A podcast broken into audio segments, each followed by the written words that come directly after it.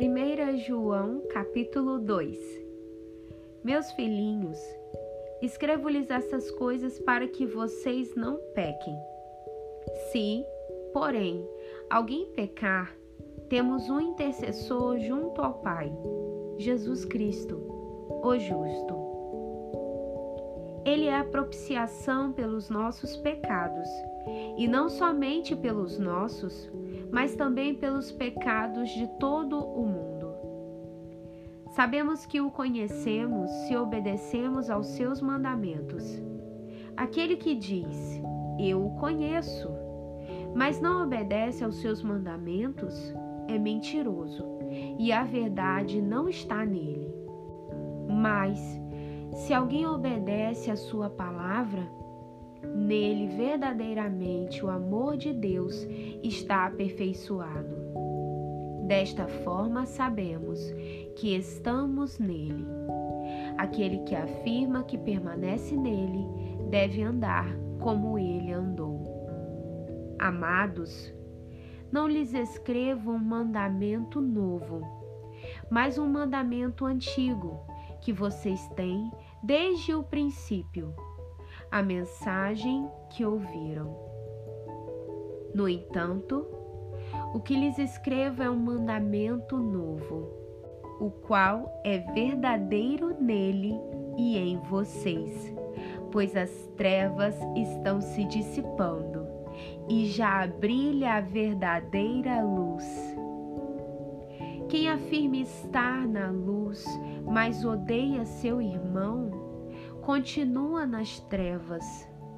Quem ama seu irmão permanece na luz, e nele não há causa de tropeço. Mas quem odeia seu irmão está nas trevas e anda nas trevas.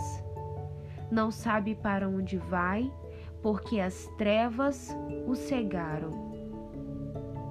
Filhinhos, eu lhes escrevo porque os seus pecados foram perdoados, graças ao nome de Jesus. Pais, eu lhes escrevo porque vocês conhecem aquele que é desde o princípio. Jovens, eu lhes escrevo porque venceram o maligno. Filhinhos, eu lhes escrevi porque vocês conhecem o Pai. Pais, eu lhes escrevi porque vocês conhecem aquele que é desde o princípio. Jovens, eu lhes escrevi porque vocês são fortes e em vocês a palavra de Deus permanece e vocês venceram o maligno. Não se deve amar o mundo. Não amem o mundo nem o que nele há. Se alguém ama o mundo, o amor do Pai não está nele, pois tudo que há no mundo, a cobiça da carne, a cobiça dos olhos e a ostentação dos bens, não provém do Pai, mas do mundo. O mundo e a sua cobiça passam mas aquele que faz a vontade de Deus permanece para sempre. Advertência contra os anticristos. Filhinhos, esta é a última hora e, assim como vocês ouviram que o anticristo está vindo, já agora muitos anticristos têm surgido. Por isso sabemos que esta é a última hora. Eles saíram do nosso meio, mas na realidade não eram dos nossos, pois, se fossem dos nossos, teriam permanecido conosco. O fato de terem saído mostra que nenhum deles era dos nossos. Mas vocês têm uma unção que procede do Santo, e todos vocês têm conhecimento. Não lhes escrevo porque não conhecem a verdade mas porque vocês a conhecem e porque nenhuma mentira procede da verdade. Quem é mentiroso, senão aquele que nega que Jesus é o Cristo? Este é o Anticristo, aquele que nega o Pai e o Filho. Todo aquele que nega o Filho também não tem o Pai.